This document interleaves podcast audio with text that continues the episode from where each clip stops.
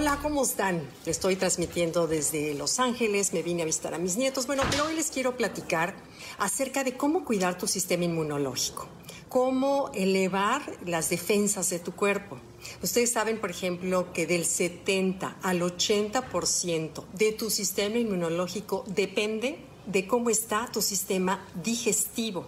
Y eso es algo que normalmente no sabemos. El sistema digestivo es importantísimo. Si lo tienes bien, si tienes bien el balance entre bacterias buenas y bacterias malas, tu sistema inmunológico va a estar fortalecido para poder defenderse de todas las bacterias externas.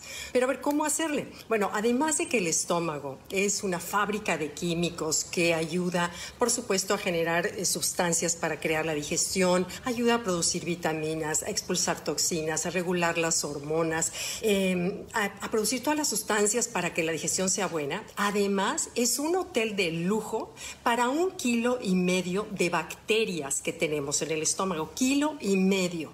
Y depende de cómo tengamos consentidas ese kilo y medio de bacterias para mantener el equilibrio dentro de nuestro sistema digestivo y por lo tanto inmunológico. ¿Cómo mantener consentidas al kilo y medio de bacterias para evitar enfermarnos? Número uno es evita el azúcar.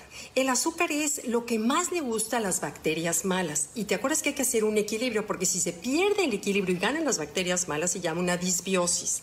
Y cuando tienes disbiosis, es muy probable que estés con el estómago inflamado, problemas digestivos, te enfermes de gripas y todo. Increíblemente que uno pensaría que no está relacionado, pues está muy relacionado el cómo esté tus bacterias en el estómago. Entonces, uno, evita todos los carbohidratos refinados de pasteles, las galletas, lo, lo, que nos gusta, el azúcar simple, los refrescos, bueno, por supuesto son prohibidos. Entonces evita todo eso. Luego evita los embutidos, porque todos los químicos que llevan, la sal que contienen, es, no es nada bueno para las bacterias sanas y maravilloso para las bacterias malas.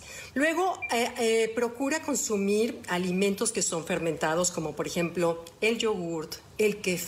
¿Conoces el kefir? Son unos búlgaros que son un poquito más ácidos que los de los búlgaros del yogurt y es buenísimo porque tiene entre 10 y 60 familias de, uh, probióticos. Entonces es buenísimo, yo los tengo en la casa, alguien me regaló un poquito de, de vacilos y, así, se, así es como se pasan de, de, persona a persona. Si alguien quiere, con mucho gusto, si me alcanza, porque son poquitos, pero con mucho gusto se los paso. Los pones en leche, los dejas en la noche que estén tibios, se, se reproducen y con esa eh, leche entera que le pones, ellos se consumen la leche entera y te dejan un probiótico maravilloso para el estómago. También todo lo que es miso de la comida japonesa, el kombucha, que es ese líquido que ya encontramos en los supers, el chokrut de la comida austriaca, que es la col, la col fermentada, es maravillosa para generar probióticos naturales. También procura que el 75% de tu plato sea hecho de fibra. Muchos alimentos verdes, manzana, plátano, ajo. Luego les pongo una listita de las verduras que nos ayudan a generar probióticos. Ahora también todas las grasas sanas como las nueces, los pistaches son buenísimos, el aguacate, el aceite de coco, todo eso ayuda a las bacterias buenas. Y si se fortalecen las bacterias buenas, no hay manera de que te enfermes a, través del sistema eh, del tracto digestivo. También, eh, ¿qué son? Pero vamos a ver qué son los, los probióticos, que ahora es una palabra que oímos mucho. Probióticos son microorganismos que viven en las paredes de tu intestino y que ayudan a fortalecer, ayudar a digerir los alimentos, absorber las vitaminas, porque fíjate, puedes comer muy sano, pero si no están bien las paredes de tus intestinos, estás desperdiciando muchos de los alimentos que estás comiendo. Entonces, muy importante mantener tus bacterias contentas, las buenas.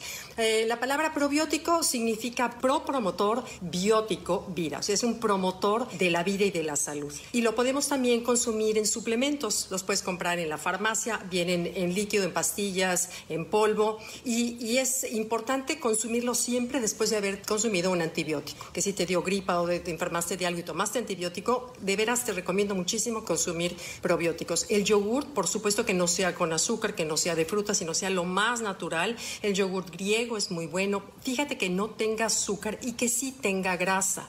Ahora resulta que la grasa es buena y, no el azúcar, de que antes nos vendían que cero grasa y lo comprábamos. Ahora es al revés. Fíjate que sí tenga grasa, pero que no tenga nada de azúcar. Esos son los yogurts que hay que consumir. Entonces, bueno, como resumen, cómo mantener tu sistema inmunológico fuerte, cuida tu tracto digestivo, cuida cómo está desde tu esófago, el estómago, los intestinos y cómo cuidarlos a través de consentir al kilo y medio de bacterias buenas que tienes viviendo en tu organismo para que ellas al estar fuertes puedan combatir a las bacterias malas. Entonces, bueno, eso es todo por hoy y les mando un saludo, nos vemos la próxima semana. Gracias, bye.